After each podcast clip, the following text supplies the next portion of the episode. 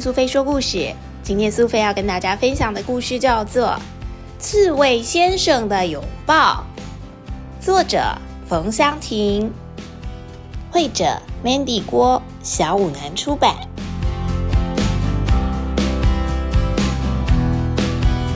很久很久以前，有一个心地善良的刺猬先生。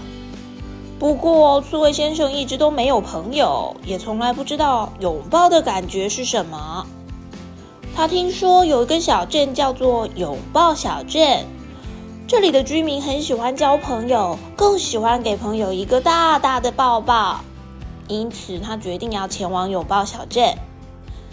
他来到了拥抱小镇上，看见了老鼠妈妈送小老鼠上校车的时候，会给小老鼠一个大大的拥抱。看见辛苦工作的羊爸爸回家，也得到了羊妈妈一个温暖的拥抱。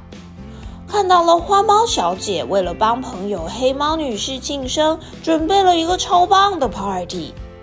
黑猫当然超开心的，所以他也拥抱了花猫小姐。刺猬先生内心充满了希望，他觉得自己绝对可以在拥抱小镇得到一个拥抱。于是他提起勇气，踏进了拥抱小镇。他遇到了老鼠妈妈，热心的上前帮忙，把很重很重的 cheese 给提回家。哎呀，刺猬先生，谢谢你啊！老鼠妈妈本来想要给刺猬先生一个大大的拥抱，但是一看到他身上满满都是刺，只好吓得改变主意，说：“呃，我请你吃一块 cheese 吧。”老鼠妈妈把气丝插在刺猬先生尖尖的刺上，转头跑回家了。我不要气丝，我只是想要一个拥抱。刺猬先生没有放弃，他跑回去帮羊爸爸、羊妈妈做事。可惜得到的回报是在另一根刺上面插了一块羊羹。他接着跑去帮黑猫女士策划花猫小姐的婚礼，最后仍然没有得到拥抱，只是背上的刺多插了一条鱼。我不要去，不要羊羹，我也不要鱼，我只是想要一个拥抱。嗯，刺猬先生在红萝卜田上站着，遇到了一位兔爷爷，弯腰奋力要拔萝卜。这么多的萝卜，什么时候才能采完呢？刺猬先生决定要帮兔爷爷的忙，他靠着锐利的爪子跟敏捷的身体，一下下就把田里的红萝卜堆成了好几座小红萝卜山呢。哎呦！谢谢你的帮忙啊！为了报答你，我要送你一大堆的红萝卜。